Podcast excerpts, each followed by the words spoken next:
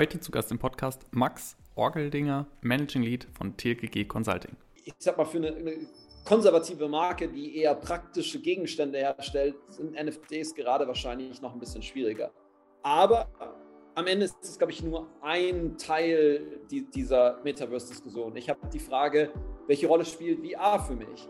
Ich habe die Frage, das überschneidet sich, aber ist nicht gleichbedeutend, welche Rolle spielen virtuelle Welten für mich?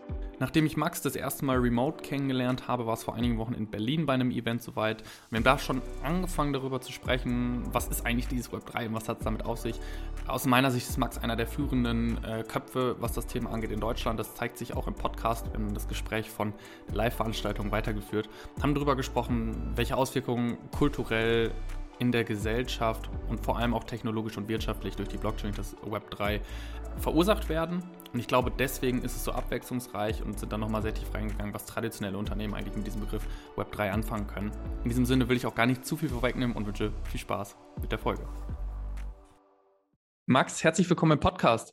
Hallo Luis. Vielen Dank, dass du da bist, dass du dir die Zeit nimmst, hier frisch aus Berlin. Ich meine, wir haben uns letzte Woche auch persönlich tatsächlich vor Ort getroffen. Einige der wenigen Momente, wo ich dann auch mal in Berlin war. Hintergrund war natürlich zumindest im weiteren Sinne das Thema Web 3. Äh, das ist ein Thema, mit dem du mich auch ein bisschen beschäftigst. Ja, all die, die vielleicht schon mal auf LinkedIn deinen Namen gesehen haben, die, die sehen es in den Kommentaren, die du häufig auch gerne mal länger verfasst. Erzähl mal so ein bisschen, äh, wann, wann, bist du ins Rabbit Hole gefallen? Wer bist du und, und woher das Interesse für das ominöse Web 3? Sehr gerne. Vielen Dank erstmal für die Einladung. Ähm, ich bin Max, ich beschäftige mich die letzten 10, 11 Jahre in verschiedenen Formen mit technologischer Veränderung und was das mit Unternehmen und Gesellschaft macht.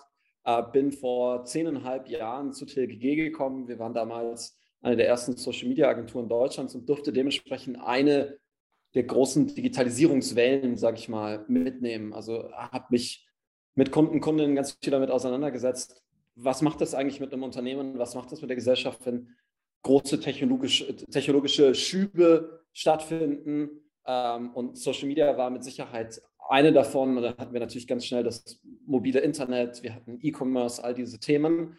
Und ähm, weil wir da, glaube ich, immer ein ganz gutes Verständnis von der auf der einen Seite Konsumentinnenseite hatten, aber dann auch, wie sich Unternehmen darauf einstellen können, ist aus diesem Agenturbetrieb aus dieser Social Media Ecke nach und nach sind noch weitere Bestandteile entstanden und ähm, da habe ich bei uns das Strategieberatungsteam aufgebaut. Das ist inzwischen eine eigene GmbH ähm, und, und es sind knapp 40, 50 Leute, die sich damit auseinandersetzen.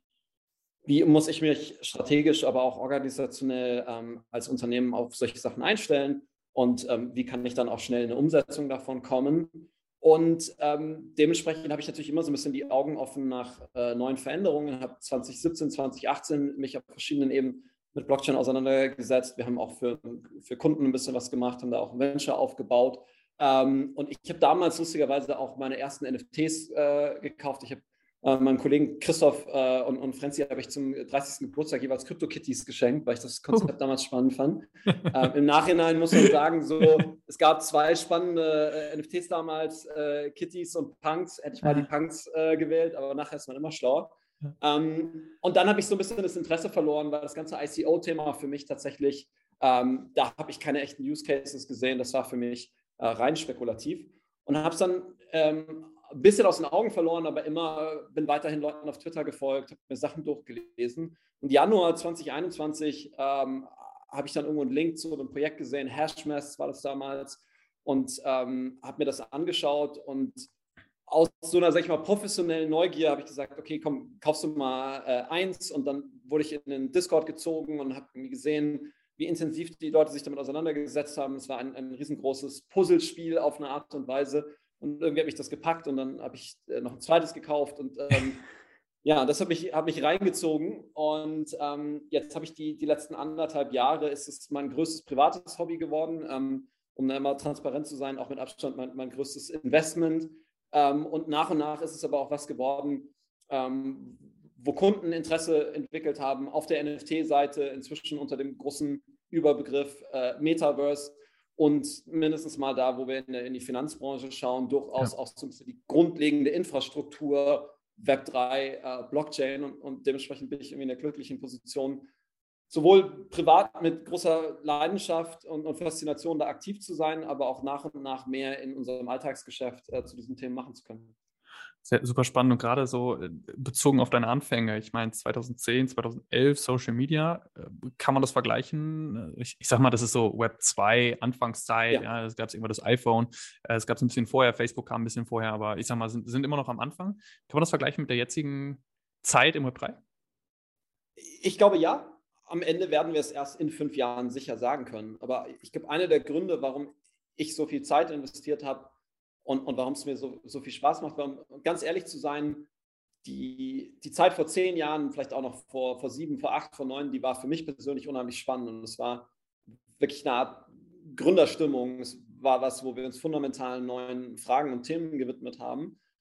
Und jetzt, so die, die letzten Jahre, gab es immer noch jede Menge interessante Fragestellungen und Probleme, aber ich glaube, wir sind mehr in die Optimierung gekommen. Das heißt, wir sind irgendwie weiter entlang der S-Kurve und egal, wo man schaut, ob im Bereich E-Commerce oder in, in, viele Venture-Themen, die, die Probleme, die Fragestellungen werden immer äh, spitzer, werden immer nuancierter. Und das ist ein wichtiger Bestandteil. Das sind Sachen, die Leute bei uns im Team sehr, sehr gut machen.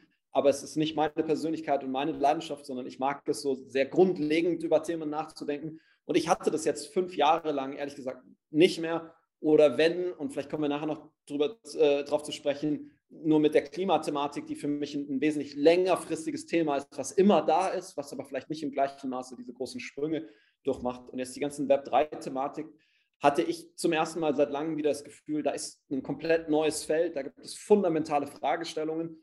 Und ganz eigennützig ist es auch zum ersten Mal wieder ein Thema, wo ich würde behaupten, 90, 99 Prozent der Bevölkerung und am Ende auch der Unternehmen noch überhaupt keine Vorstellung davon haben und so ganz viele Fragen. Und, und wo es wieder Spaß macht, sich zuerst reinzuknien, sich damit auseinanderzusetzen und dann so ein bisschen zu übersetzen und Brücken zu bauen und, und anderen zu helfen, ihren Einstieg da reinzufinden. Ich persönlich glaube, es hat das gleiche Potenzial wie diese letzte große Welle. Ob dem nachher so ist, können wir natürlich erst im Rückspiegel dann sicher bewerten. Definitiv, aber äh, ich finde gerade, dass das du ansprichst äh, mit dem Timing und der Phase einfach extrem relevant, weil wir sind jetzt ne, von einem Punkt weg, wo es keine Ahnung um, um, um, Cryptocurrencies geht und den Hype um Bitcoin. Wir sind weg von DeFi Summer.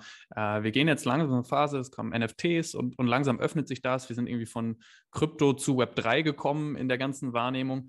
Und da schwingt jetzt ein bisschen mehr mit. Da schwingt jetzt nicht nur Technologie mit, sondern da schwingt ein gewisser gesellschaftlicher und kultureller Wandel mit. Kunden interagieren anders mit Marken. Äh, du hast von Communities gesprochen und Dezentralisierung ist das neue Paradigma, was äh, ja noch überall quasi drauf angewendet wird. Inwieweit es so kommen wird, das wird sich zeigen. Aber wir kommen in eine Phase, wo wir nicht mehr über eine Technologie sprechen, sondern was durch die Technologie vor allem möglich ist und vor allem dann auch einhergehend mit den Trends. So viele Ventures, die im Bereich CO2-Tokenisierung gerade starten.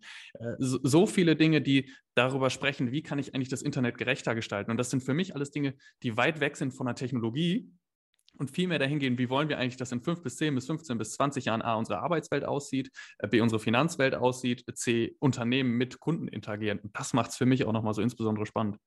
100 Prozent. Also könnte ich, könnte ich nicht mehr zustimmen. Und äh, ich persönlich würde mich nicht so tief damit auseinandersetzen, ähm, wenn ich das Gefühl hätte, okay, da gibt es irgendwie ein paar Tokens, ob jetzt fungible oder nicht, mit denen man irgendwie ein bisschen Geld verdienen kann ich sag mal, in, in Aktien investieren, in ICOs investieren, ist deutlich langweiliger in meinen Augen. Aber diese Kombination aus technologischem Wandel, gesellschaftlichen Wandel ähm, und, und ich glaube, Trends, die auch unabhängig von Krypto, von Web3 in vielerlei Hinsicht schon gestartet sind. Also Dezentralisierung ist ja kein rein technischer Trend.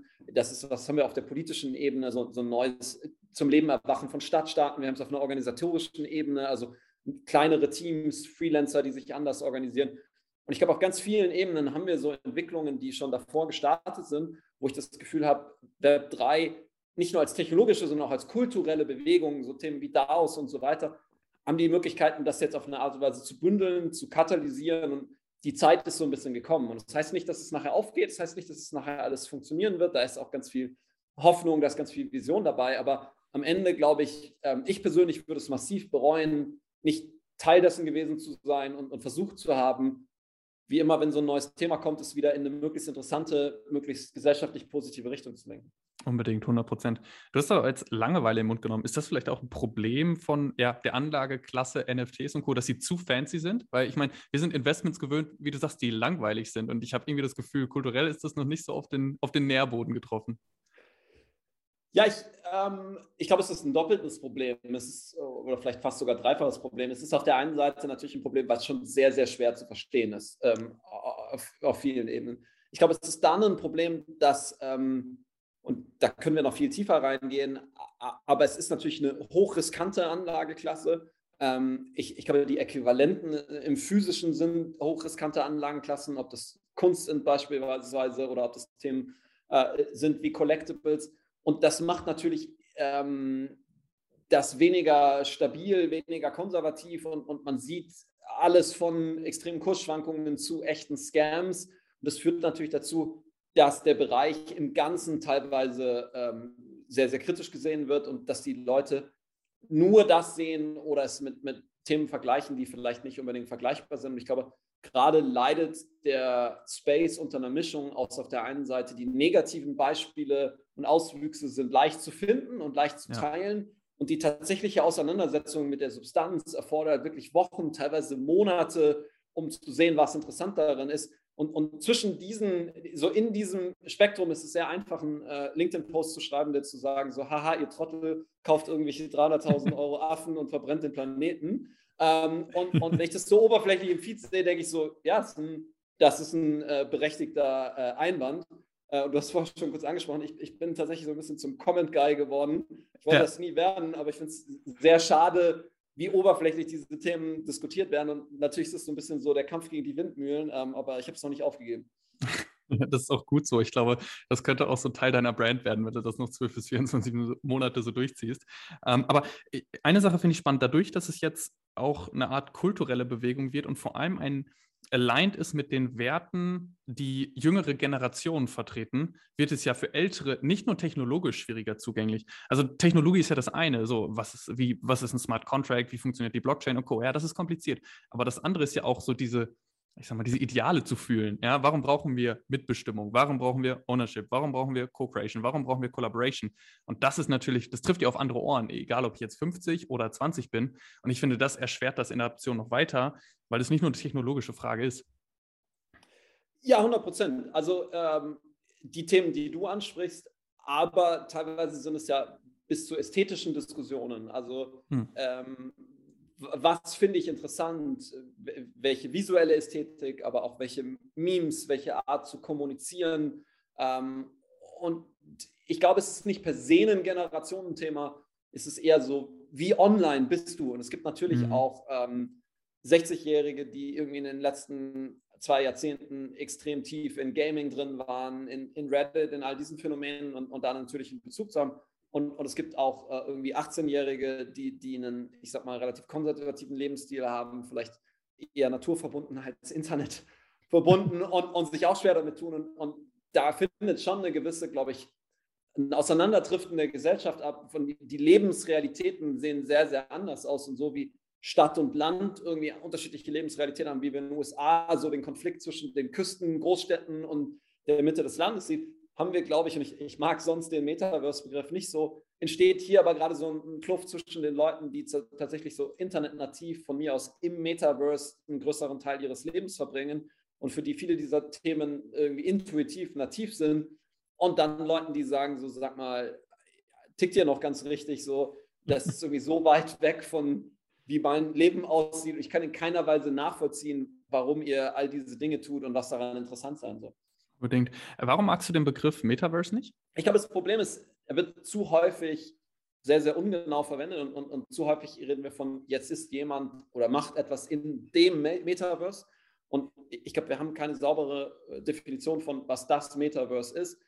So wie ich es gelernt, gelesen habe, aus dem Sci-Fi kommen, ist es ja ein sehr großer Begriff, der eher einen Zustand beschreibt als eine einfache Erfahrung. Also jetzt irgendwie so aus Snow Crash kommend, aber mit Sicherheit irgendwie auch von Ready Player One, Gibson und so weiter irgendwie auf die eine oder andere Art und Weise geprägt, äh, beeinflusst. Ähm, und, und da, glaube ich, beschreibt es etwas, was frühestens zehn Jahre von heute stattfinden könnte, mhm. nämlich eine virtuelle Welt, die, die im Prinzip der physischen Welt in fast allerlei Aspekten ebenbürtig ist. Also eine komplette Ökonomie, ich kann all meine Freizeit darin verbringen, ein, ein nahtloses Verbinden aller Elemente ähm, und ein nahtloses Verbinden von, ich sag mal, Desktop, AR, VR, all diesen Themen. aber das ist ein Zielzustand, von dem wir wahnsinnig, wahnsinnig weit entfernt sind. Und, und, jetzt aus verschiedenen Gründen haben unterschiedliche Akteure und Unternehmen diesen Begriff gepusht, weil er halt gerade marketingtechnisch gut funktioniert, allen voran natürlich Meta. Ähm, aber wenn Sie dann sagen, so kommt ins Metaverse, macht etwas in dem Metaverse, heißt das normalerweise immer eine, eine relativ isolierte Erfahrung, häufig assoziiert mit VR. Und, und dann haben wir so äh, pixelige äh, Welten in VR, das ist das Metaverse das ist irgendwie sehr klein gedacht und A, ist es kein groß genuger Sprung von irgendwie Second Life und, und Co. Und B, habe ich das Gefühl, wir, wir setzen unrealistische Erwartungen und keiner weiß eigentlich, wovon er sie nachher am Ende des Tages redet. Und dementsprechend ist nicht besonders äh, nützlich für mich. Ja, kann ich, kann ich voll nachvollziehen, zumal es ja auch eine starke Interaktion gibt, dann äh, wie beispielsweise mit NFTs, wie mit Cryptocurrency. Also die, das Ideal des Metaverse, so wie, wie du es wahrscheinlich im Kopf hast und wie es mal ursprünglich von den Web3-VordenkerInnen äh, im Kopf war, das äh, driftet ja voll ab von, ich baue eine Software, die irgendwie ja relativ pixelig äh, eine digitale Welt abbildet. Ähm, aber in, in dem Zusammenhang, ich meine, du, du hast diese ganze Social-Media-Welle miterlebt und gestern, glaube ich, hat Instagram gesagt, wir machen jetzt auch NFTs. Ähm, jetzt kommt der Web3-Visionär und sagt, nein, das ist ja eine zentrale Plattform und alles muss dezentral und das geht nicht und Instagram muss eigentlich sterben, auch wenn es jetzt hart klingt. Ähm, wie kann das beides funktionieren? Warum macht Instagram das und wie siehst du es? Um, ähm, ich glaube, unterschiedliche Antworten darauf. Erstmal, glaube ich, muss man immer unterscheiden, wie interagiert ein gewisses Unternehmen mit äh, Web3, mit NFTs oder ähnlichem. Ich glaube, die aktuelle Ankündigung von Instagram ist ja erstmal eher zu vergleichen mit dem, was Twitter gemacht hat. Wir stellen die auf eine gewisse Art und Weise dar, wir machen es einfacher zu verstehen, wann etwas ein NFT ist und, und wem das Ganze gehört. Und solange Sie dabei ähm, die, die aktuelle Technologie und, und ich sage mal die Web3-Standards äh, berücksichtigen und, und tatsächlich nur auf ernstzunehmenden äh, Blockchains basierende NFTs irgendwie entsprechend behandelt werden, ist das, glaube ich, eine okay und, und wichtige Brücke. Ich meine, ein gutes äh, Beispiel für mich sind, sind so die, die On-Ramp-Exchanges wie ein Coinbase, das ist ein mhm. hochzentralistisches Unternehmen, also so, sowohl auf der Governance-Seite als auch auf der Technologie-Seite. Ähm, das ist ein Web2-Unternehmen, aber es ist ein Web2-Unternehmen, was es mir erlaubt, als jemand, der noch nicht Teil dieser Welt ist, mit der Web3-Welt zu interagieren. Und ich glaube, diese Brücken braucht es und die, die werden häufig äh, stark aus der, aus der Web2-Welt kommen. Und da geht auch nichts kaputt, solange das nicht falsch dargestellt wird. Also ich finde das fast einen positiveren Schritt, als sich selbst Meta zu nennen. Da würde ich sagen, so Meta darfst du nicht heißen, wenn du nicht auch dezentral bist, wenn du nicht auch ähm, äh, äh irgendwie composable und so weiter bist. Aber da haben sie markenrechtlich anscheinend einen Weg gefunden oder sich einen gekauft. ähm, ja, von daher, ich, ich glaube, es ist erstmal ein okayer Schritt, es ist ein schlauer Schritt und ähm, man kann von dem Unternehmen und Zuckerberg halten, was man will, aber ich glaube, es ist ein Unternehmen, was, was gezeigt hat, dass sie es schaffen, sich auf neue fundamentale Trends einzulassen. Ich persönlich war sehr beeindruckt davon, dass sie den Sprung von am Ende einer Desktop-Firma zu einer Mobile-First-Firma hingekriegt haben. Ich glaube, das war ein massiver ähm, kultureller Wandel, ein massiver Geschäftsmodellwandel. Ich glaube, dass sie offen genug sind, ähm, jetzt wieder diesen Wandel äh, vorzunehmen, das ist erstmal äh, auf eine Art und Weise beeindruckend. Spannend wird es für mich, wenn Sie wirklich selber anfangen, äh, digitale Güter anzubieten, wie offen Sie dann sind. Es gibt irgendwie so die berüchtigten 40, 50 Prozent, die Sie dann an Cut nehmen wollen. Wie sehr das ein Nebeneinander ist versus einem Verdrängungswettbewerb, das ist, glaube ich, wo die Diskussionen dann zu Recht ähm, hitzig werden unbedingt äh, die 47,5 Prozent wären zumindest mal für alle Aktionäre irgendwie sehr, sehr wünschenswert, die äh, Meta dann als Provision irgendwie äh, haben möchte.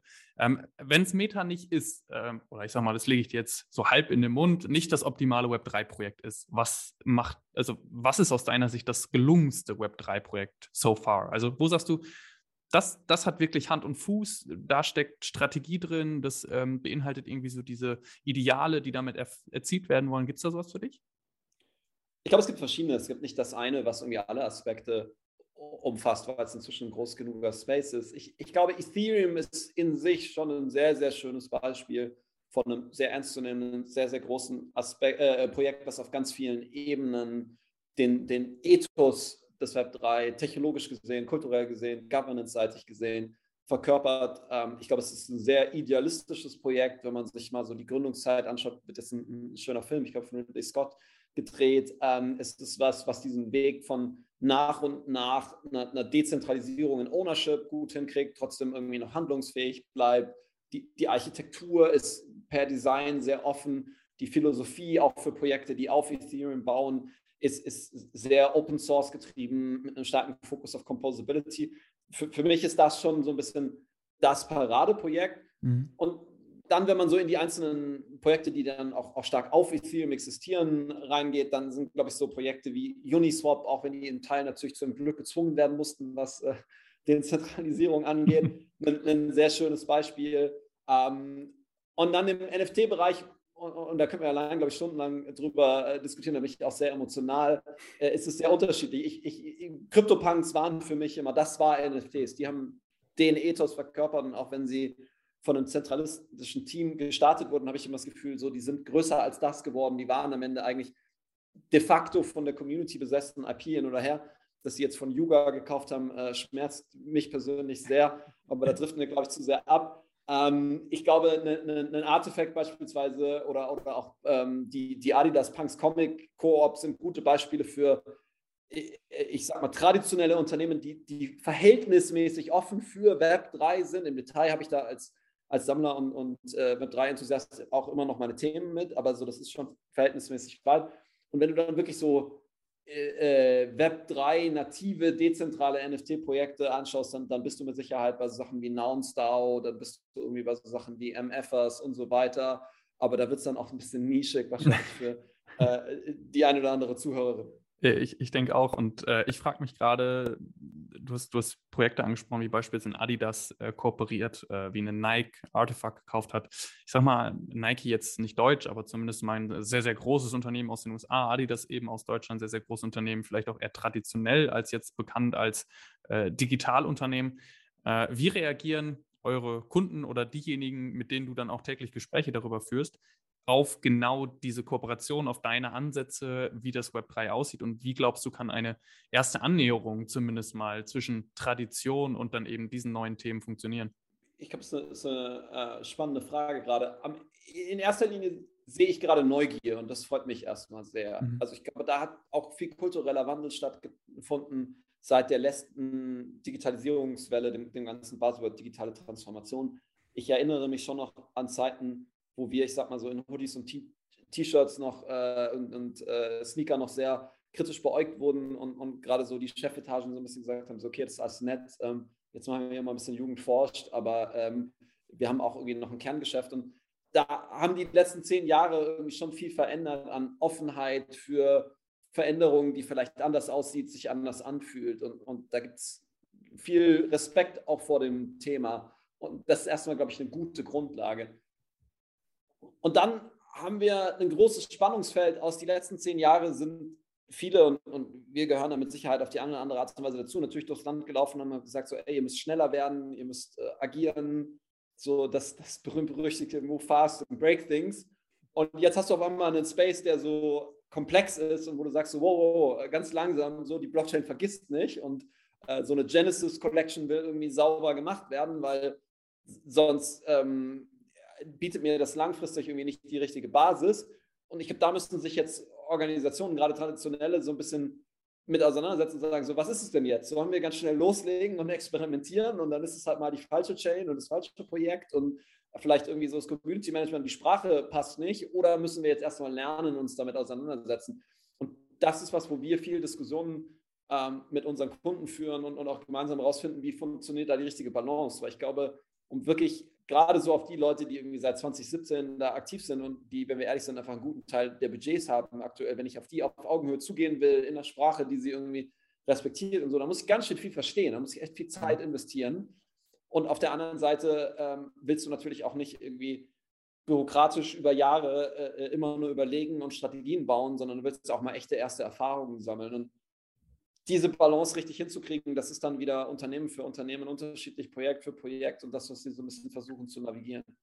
Lass, lass uns da gerne mal weiter reingehen. Also eine Frage, die ich heute häufig bekomme, ist, wie kann ich denn jetzt als Unternehmen, das nicht so fancy ist wie Gucci, wie Lamborghini, wie Porsche, wie, weiß ich nicht, Philipp Plein hat zuletzt im OMR-Podcast gesagt, dass er Fan des Metaverse ist. Also wie kann ich als Brand, als traditionelle deutsche Brand oder als Unternehmen jetzt erste Gehversuche wagen? Ich nehme jetzt mal einfach das Beispiel, ich mache irgendwie Marmelade, ich mache Kaffee, ich mache Möbelbeschläge, ich mache Möbel selbst. Wir können es jetzt in alle Richtungen denken, aber was sind so gang gangbare Wege, die ich jetzt als Unternehmen dieser Art oder dieser Branchen gehen kann?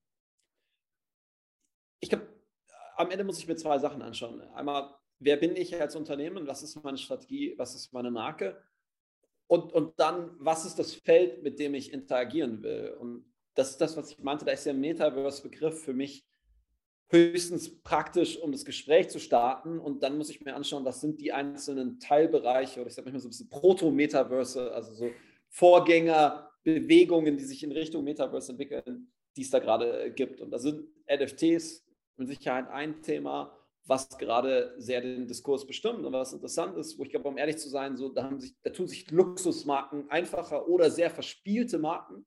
Also so, ich glaube, ja, für einen Gucci ist es verhältnismäßig einfach, NFTs zu entwickeln. Für einen Taco Bell ist es auch wieder einfacher, weil, es irgendwie eine, eine, eine, sehr laute, eine sehr wilde Marke ist. Ich sag mal, für eine, eine konservative Marke, die eher praktische Gegenstände herstellt, sind NFTs gerade wahrscheinlich noch ein bisschen schwieriger. Aber am Ende ist es, glaube ich, nur ein Teil die, dieser Metaverse-Diskussion. Ich habe die Frage, welche Rolle spielt VR für mich? Ich habe die Frage, das überschneidet sich, aber ist nicht gleichbedeutend, welche Rolle spielen virtuelle Welten für mich? Und dann habe ich noch das ganze Thema, was für mich gerade kulturell da schon auch sehr, sehr dominant ist, Gaming. Inzwischen Mainstream-Phänomen.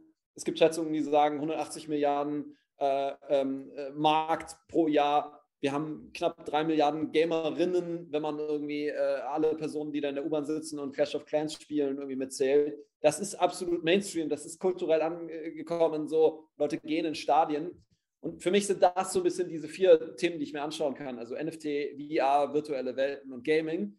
Und ich kann sagen, so, das ist, das passt 100% zu meiner Strategie, weil ich bin Luxus, eine junge Zielgruppe. Ich will jetzt alle vier gleichzeitig angehen.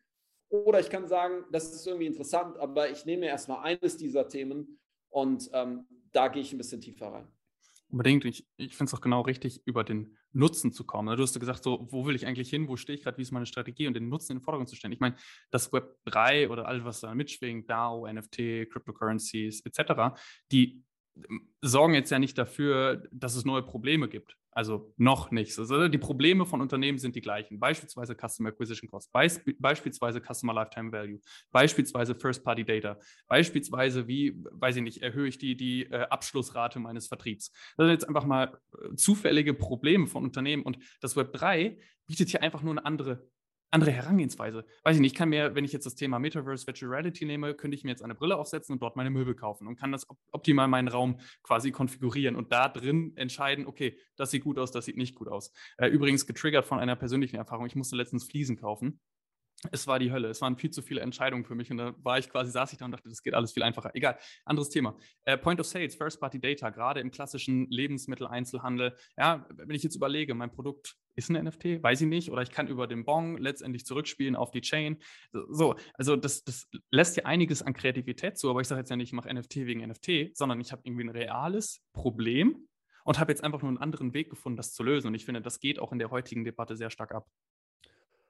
100 Prozent. Und Nutzen ist das richtige Stichwort. Und ich glaube, dann muss man sich halt fragen, wer sind die Nutzerinnen und wer sind meine Kundinnen und ja. wie aktiv sind die in diesen verschiedenen Bereichen? Also so NFTs haben wir irgendwie überschlagen, irgendwas zwischen einer Million und anderthalb Millionen aktive Wallets. Jetzt die letzten paar Tage wahrscheinlich ein bisschen weniger. ähm, aber so, ich glaube, ich habe sieben am Ende werden da irgendwie 2, 3, 400 aktive Nutzerinnen dahinter sein. Das ist super, super nischig. Das ist eine interessante Zielgruppe, eine, Zielgruppe, die bereit ist, sehr, sehr viel Geld in die Hand zu nehmen.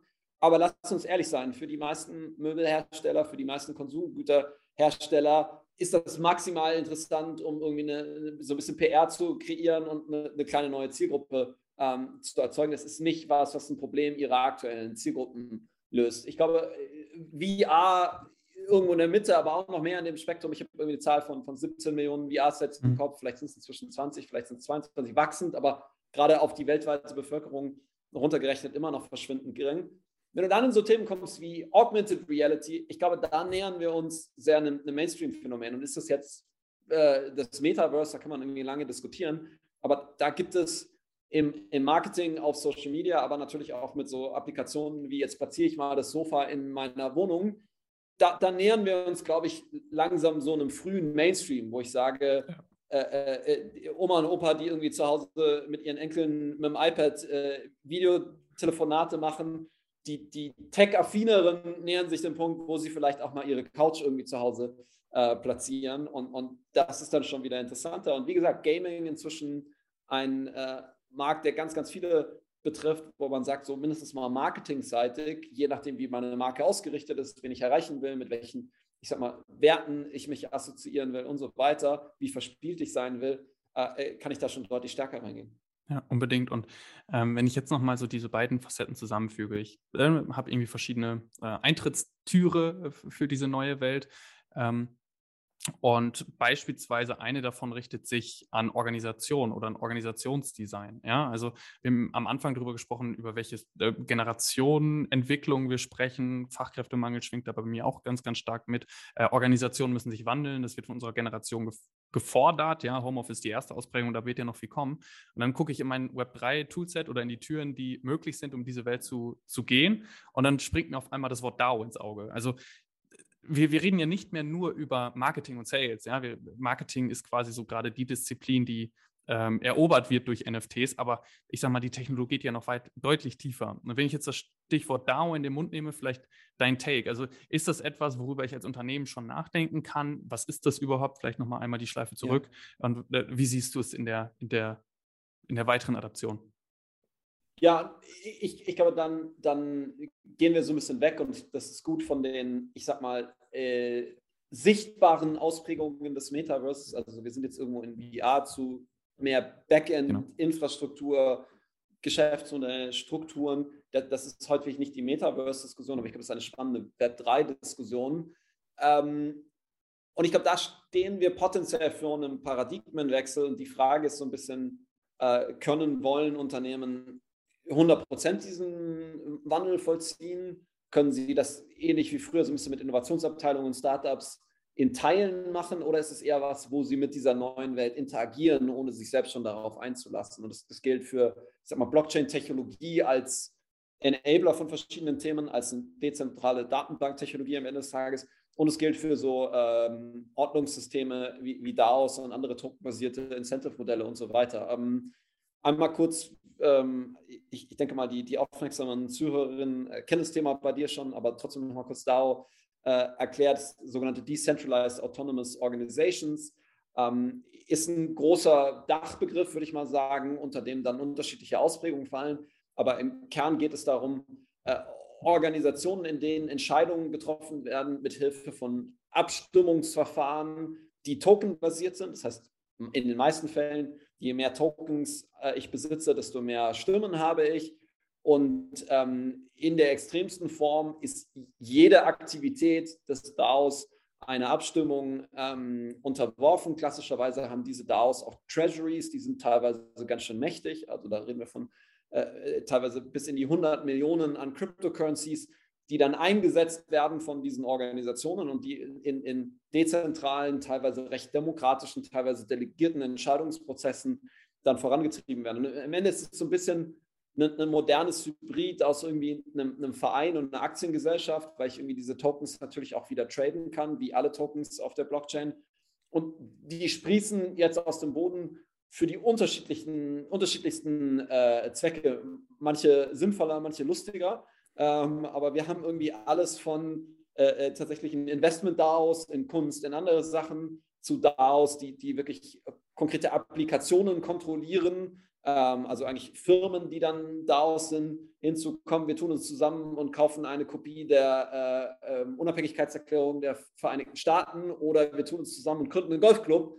Uh, und, und, da sind wir noch sehr, sehr früh. Ähm, es ist alles noch sehr verspielt, aber es ist eine sehr spannende ähm, Bewegung, glaube ich. Und äh, so wie du sagst, es gibt jetzt ja die unterschiedlichen Ausprägungen und ich finde, das ist auch gut so, um einfach ein Gefühl dafür zu bekommen. Ich finde, es macht es aber gleichermaßen auch ziemlich groß, weil wenn ich jetzt sehe, ich muss quasi was Neues machen, also es besteht ja über was Neues, wie kann ich das denn jetzt mit dem existierenden interag interagieren lassen? Also wie kann ich beide Welten zusammenbringen? Und ja. ich denke da immer so, warum heißt es Decentralized Autonomous ähm, Organization? Können wir nicht anfangen mit einem Projekt? Also die AP ja. quasi, Decentralized Autonomous Project. Also ne, wie sieht das aus und wie können etablierte Unternehmen sich da langsam rantasten? Weil ich glaube, dass wir in 10, 15, 20 Jahren aufgrund des Fachkräftemangels, aufgrund der Dezentralisierung der Arbeitswelt schon damit auseinandersetzen müssen, vielleicht nicht mehr nur einen Arbeitgeber zu haben, sondern mehrere ähm, in Form von Cryptocurrencies zumindest mal teilweise bezahlt zu werden. Das sind ja alles Dinge, die in einem DAO mitschwingen. Aber wie kann sich jetzt ein Unternehmen da ganz konkret annähern? Ja, ich glaube, der eine Weg ist zu sagen, da entsteht eine neue Art von interessanten Unternehmen und wir wollen mit denen mal zusammenarbeiten. Also ich, ich der einfachste Weg, mal Berührungspunkte zu bekommen, ist zu sagen, ich partner auf irgendeine äh, Art mhm. und Weise mit einem DAO. Also einen DAO als Kooperationspartner, als Zulieferer, als Kunde, da lernt man ganz schön viel. Wir haben tatsächlich wir arbeiten für ein DAO als, äh, äh, als Beratung und, es ist interessant, wenn auf der anderen Seite nicht eine Kundin sitzt, sondern dann eine Gruppe an Leuten, die Frage stellt. Und das ist eine andere Art der Interaktion. Ich glaube, das ist so der, der einfachste Weg reinzugehen. Auf der anderen Ebene, ich, ich, äh, ich mag deinen Ansatz zu sagen, können wir nicht mal auf Projektebene starten, aber ich glaube, da kommen wir an ein fundamentales Problem von Web 3, dass äh, viele Themen machen erst dann Sinn, wenn man sie so ein bisschen größer denkt. Also so eine der, der häufig gehörtesten Kritiken an, an Blockchains ist so, es ist keine sinnvolle technische Lösung, das kann ich alles besser mit einer SQL-Datenbank machen. Und das gleiche stimmt natürlich, wenn ich irgendwie eine Abstimmung in einer Organisation treffen will, wenn ich sage, so, keine Ahnung, ich, ich bin Otto und ich will jetzt äh, äh, Partizipation von Mitarbeitenden fordern, dann brauche ich dafür kein DAO und dann brauche ich auch keine Tokens. Dann kann ich auch irgendwie anders äh, äh, abstimmen und auch anonym und so weiter. Spannend wird das immer alles erst, wenn ich diese, diese echte Öffnung mit reinnehme, wenn ich sage, nee, es sind nicht nur die eigenen Mitarbeitenden, sondern diese Stimmen sind handelbar und ich, ich öffne mich fundamental einem unkontrollierten äußeren Markt. Ich habe dieses Phänomen von Composability. Andere können auf diesen Token aufsetzen ja. und können die bei sich wieder integrieren. Und es ist so ein bisschen ich kann dem sehr nahe kommen und habe keinerlei Vorteile von Web3-Technologien. Und wenn ich es dann komplett öffne und wirklich sage, nee, ich bestimme nicht mehr, wo die Grenzen des Ganzen sind, erst dann habe ich die Vorteile. Und ähm, es gibt so ein schönes Video, ich weiß nicht, ob du mal gesehen hast, von, ähm, wo Bill Gates ähm, in, in der Talkshow, äh, hier mir fällt der, der Talkshow-Host gerade nicht mehr ein, vor zehn Jahren, erklärt, was ist das Internet, warum ist es interessant. Und Bill Gates sagt so, er kann nicht mehr ähm, äh, äh, Audioaufnahmen von äh, Baseballspielen anhören. Und dann sagt Letterman, sagt so, well, does the radio ring a bell? Und dann hat Bill so, ja, aber ich kann sie auch speichern. Und dann sagt, does the tape recorder ring a bell? Ich glaube, genau da sind wir auch so mit Web3, dass du immer sagst so, ja, der einzelne Use Case, der lässt sich besser lösen mit einer anderen Technologie ja. oder mit einer anderen Governance-Logik. Aber wenn das alles miteinander verbunden ist, dann gehen nochmal ganz andere Sachen, aber die sind nicht einfach im Kleinen zu lösen. Und deswegen, letzter Punkt zum Brand. Wir haben jetzt so ein paar äh, äh, natürlich auch irgendwie Dienstleister sagen, so, ich bringe jetzt hier irgendwie meine eigenen NFTs raus und die kriegen meine Kunden und so, ist alles cool. Aber solange die nicht auf dem freien Markt gehandelt werden, kannst du den Leuten auch einfach per E-Mail eine JPEG schicken. Und das ist so, ich, ich, bin manchmal so ein bisschen vorsichtig, weil ich das Gefühl habe, so, es, es, es ähm, macht eher die Themen kleiner, weil ich den echten Mehrwert erst verstehe, wenn ich es echt öffne, wenn ich es echt dezentralisiere. Mega. Sehr, sehr guter Beitrag. Und ich glaube, das ist auch dann teilweise geleitet aus so einem Angst vor dem Kontrollverlust. Ja, es ist ein Bias zu sagen, wenn ich, wenn ich groß gehe und das öffentlich mache, öffne, egal ob es jetzt Organisationsstrukturen sind, ob es jetzt irgendwie ein eigener Coin ist, ein eigener FT und Co., dann geht damit ja ein extremer Kontrollverlust einher. Und ich glaube, das ist gerade so die kulturelle Herausforderung, die wir in, in der Adaption neben der ganzen Technologie eben einfach auch ähm, ja, zu meistern, äh, die es zu meistern gilt. Jetzt gibt es so, es gibt noch äh, eine Frage, äh, äh, die, die mich jetzt interessiert auf Basis dessen, was du so ähm, gesagt hast. Wenn es jetzt ein Unternehmen gäbe, das du dir aussuchen könntest auf dieser Welt, eine Brand, egal aus welcher Industrie, du kannst auch gleich nur die Industrie nennen, nicht, das konkrete Unternehmen, mit welchem würdest du gern zusammenarbeiten und was würdest du da an, aus, deiner, aus deinem Toolkit in Web3-Technologien gern implementieren, weil du glaubst, es hat wirklich, wirklich einen großen Impact? Ich, ich, werde ein paar Antworten nennen, weil es gibt unterschiedliche Teile von Web3, die ich ähm, spannend finde. ähm, tatsächlich mit Sicherheit gerade kontroverses Beispiel, aber mein Lieblingsbeispiel für ein Unternehmen, was für mich extrem von Web 3 profitieren würde, ist Twitter. Ähm, und jetzt schauen wir mal, was Elon Musk Pläne da im konkreten Sinne. Da hat er, glaube ich, ein, ein, ein gemischtes äh, Verhältnis und Sicht auf, auf Blockchain und ist jetzt dem, dem Dogecoin mit Sicherheit näher als einigen anderen Anwendungsfällen. Aber ich, hab, ich bin weiterhin passionierter Twitter-Nutzer, ist mein, mein Lieblingsmedium, sowohl für NFT als auch für andere Themen. Aber ich glaube, Twitter hatte mal das Potenzial, äh, äh, etwas extrem Spannendes und extrem Wichtiges gesellschaftlich zu werden. Und es war zu dem Zeitpunkt, ähm, als Twitter die APIs noch nicht zugemacht hatte. Als Twitter eigentlich ein Protokoll war, was von unterschiedlichsten anderen Firmen und Interfaces auf unterschiedliche Art und Weisen ähm, genutzt werden konnte und eigentlich eine Art gemeinsame Infrastruktur war, die, die alles verbunden ähm, hat und, und, und wo wir so ein Ökosystem gesehen haben, was gerade erst im Entstehen war, wo unterschiedlichste Gründerinnen Applikationen gebaut haben, Anwendungsfälle, Researcher gesagt haben, okay, wie kann ich diese Daten nutzen? Fast ein bisschen ein, ein, ein, ein ähm, gesellschaftliches Gut, mhm. zumindest vom Potenzial her. Und haben die gemerkt, so, okay, wir sehen keine Vision, das zu monetarisieren, haben die APIs dicht gemacht, ganz viele Startups mussten ihr Geschäftsmodell ändern, sind pleite gegangen, haben aufgehört. Und, und Twitter ist immer noch interessant, aber es ist deutlich langweiliger geworden. Und ich glaube, wieder dahin zurückzugehen und am Ende zu sagen, okay, wir müssen eine andere Form von Monetarisierung finden, wo Blockchains erstmal spannende Möglichkeiten bieten, gerade über die, die Token-Logik. Und aber eigentlich, das ist ein Back-in-Layer, das ist mein Social Graph, ich kann den in unterschiedlichste andere Applikationen einbauen und, und diese, diese, ewige Diskussion, muss jeder den gleichen Algorithmus nutzen und so weiter. Ist Trump in allen Universen gesperrt oder nur in dem einen? All diese Sachen. Ist es, also ich könnte zum Beispiel so spannende Sachen machen, ich habe einen globalen Twitter-Layer ja. und, und ähm, der jeweilige Nationalstaat entscheidet, welche Personen geblockt sind oder welche nicht. Ist auch wieder eine kontroverse Entscheidung, aber besser der Nationalstaat als das private Unternehmen. Ähm, oder, oder, oder, oder es ist bei jeder einzelnen Person. Aber ich, ich glaube, so auch die Governance von der Technologie ein Stück weit zu lösen. Äh, ich persönlich fände das extrem reizvoll und, und ähm, würde da gerne mehr Bewegungen sehen. Und hätte große Lust, in die Richtung was zu beraten, auch wenn es wahrscheinlich unrealistisch ist. Elon, wenn du das hörst, nein. Ähm, ich finde aber, er meint ja auch, beziehungsweise ich habe das jetzt nicht in, in, ganzer Tiefe verfolgt, aber ich habe zumindest mal sowas wahrgenommen, dass er gesagt hat, ich will den Algorithmus wieder, wieder öffnen. Und äh, in meinem Kopf war so, okay, warum? Und äh, die Bitcoin-Befürworter habe ich dann in meinem LinkedIn-Feed gesehen und gesagt, okay, das ist der erste Schritt zu einem komplett offenen Protokoll, was, was dann noch Krypto, äh, über Cryptocurrencies letztendlich funktionieren wird und so ein globales Zahlungssystem äh, äh, bieten wird.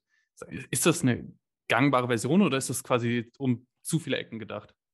Ich glaube, es ist hoch ambitioniert, aber ich glaube, es ist nicht unmöglich. Und am Ende, natürlich gibt es ganze Menge Trade-offs, die da zu diskutieren sind. Und, und gerade so Themen wie Hate Speech und ähnliche sind keine triviale Themen. Ähm, aber nochmal, ich glaube, zum Beispiel diese Entscheidungen, wer darf was sagen, an ein privates Unternehmen ähm, auszulagern, ist gesellschaftlich auch schwierig. Mhm. Ich glaube, wir haben andere Probleme im Journalismusbereich, aber auch, auch auf der Ebene von Individuen. Wie ähm, finanziere ich eigentlich hochrelevante gesellschaftliche Aufgaben? Ich glaube, das ist was, wo äh, Krypto und NFTs im Besonderen gezeigt haben, dass es da Potenzial für neue Modelle gibt, dass wir auf einmal ähm, Hunderte, Tausende von Künstlerinnen, aber auch anders Content-Schaffenden sehen, die auf einmal neue Geschäftsmodelle finden, ähm, die anders finanziert werden. Ich, ich glaube, sowas auf der Protokollebene einzubauen, hat Potenzial. Ist es trivial? Kann ich mit Sicherheit sagen, dass es funktionieren würde? Nein. Ähm, aber ich glaube, es ist lohnenswert, und meine äh, persönliche ähm, Vision, wenn ich so ein bisschen träumen darf, ist zu sagen, irgendwann wird es zum Infrastrukturlayer, der, selbst, der sich selbst finanziert, der gar nicht mehr im großen Stil Mitarbeitende braucht, der gar nicht verändert wird. Also wenn wir über Smart Contracts reden, Uniswap V1, V2, V3, die sind online, die müssen nicht mehr weiterentwickelt ja. werden. Und jede Nutzerin kann die immer benutzen. Das ist jetzt Public Good. Ähm, und die können auch Margen nehmen, die ein Bruchteil von dem sind, was die Plattformen heute sind. Und ich glaube, dass es wirklich unabhängigere Plattformen sind, als es gerade die großen Social-Media-Plattformen, was auch immer. das macht an anderer Stelle Fragezeichen. Das habe ich irgendwie gerade mit, mit Regulierung nicht aufgemacht. Das hat Trade-offs, aber ich, ich persönlich, das ist dann, da kommen wir zur Ideologie, glaube, dass die positiven Trade-offs größer sind als die negativen. Dass es für einen Nordkorea, für einen Russland, für irgendwie gewisse arabische Staaten schwerer ist, sowas, ähm, den Zugang zu sowas äh, zu limitieren, ist ein positiverer Effekt als der negative Effekt, dass man bestimmte Bad Actors bei uns auf der Protokollebene nicht mehr ähm, rausnehmen kann. Mega, mega wertvoll. Und vielleicht so als letzter Mini-Appell auch von meiner Seite, wir haben äh, Yuga Labs eben schon genannt, das Unternehmen, was insbesondere hinter dem Board API Club steht, ähm, CryptoPunks und Uniswap jetzt zuletzt, die ein unfassbares Geschäftsmodell äh, äh, aufgebaut haben. Äh, ich glaube, für all diejenigen, die sich noch nicht so tiefgehend mit dem Thema Web3 und den Möglichkeiten auseinandergesetzt haben auf Geschäftsmodellebene, sind das zwei extreme Beispiele, wie, äh, wie Wert geschaffen werden kann und wie Geschäftsmodell aussehen kann. Sicherlich etwas anders gelagert, aber so ein paar Mechanismen sind durchaus spannend. In diesem Sinne ähm, darf ich dir, Max, auf jeden Fall ein richtig, richtig großes Dankeschön dalassen äh, für deine Gedanken, für deine Insights, für deine Erfahrungen und vor allem für deine Zeit. Du, danke dir. Es hat großen Spaß gemacht und ähm, ich glaube, wir könnten da bei einem Bier noch stundenlang drüber sprechen.